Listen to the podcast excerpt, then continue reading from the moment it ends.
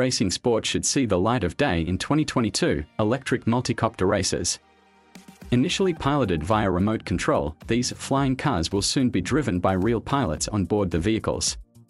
The promoters of the future championship have already announced the appointment of Bruno Senna, who has already raced in F1 competitions as ambassador and development pilot.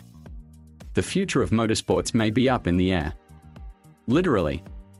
At last that's what the organizers of Airspeeder are betting on as they present what is being touted as the first competition of flying vehicles with a pilot on board.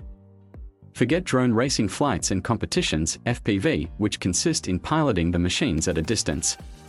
Here we are talking about vehicles with real pilots at the controls. But before you get too excited, keep in mind we'll have to wait a little bit. This outlandish seeming project came to life a few years ago in Australia.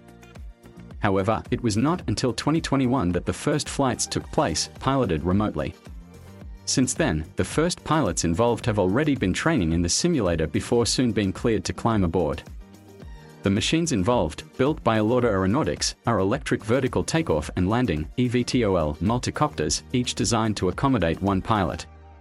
In terms of performance, they are equipped with eight electric motors allowing them in theory to reach 160 km and even 200 km per hour without a pilot on board, and to accelerate from 0 to 100 km per hour in less than 3 seconds.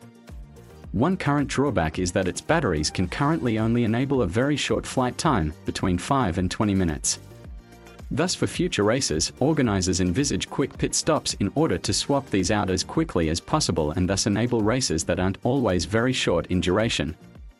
The goal of organizers is to hold a first race this year, but without pilots to start with. The pilots involved are set to be equipped with haptic suits for the occasion, just to feel the sensations they will experience later on board.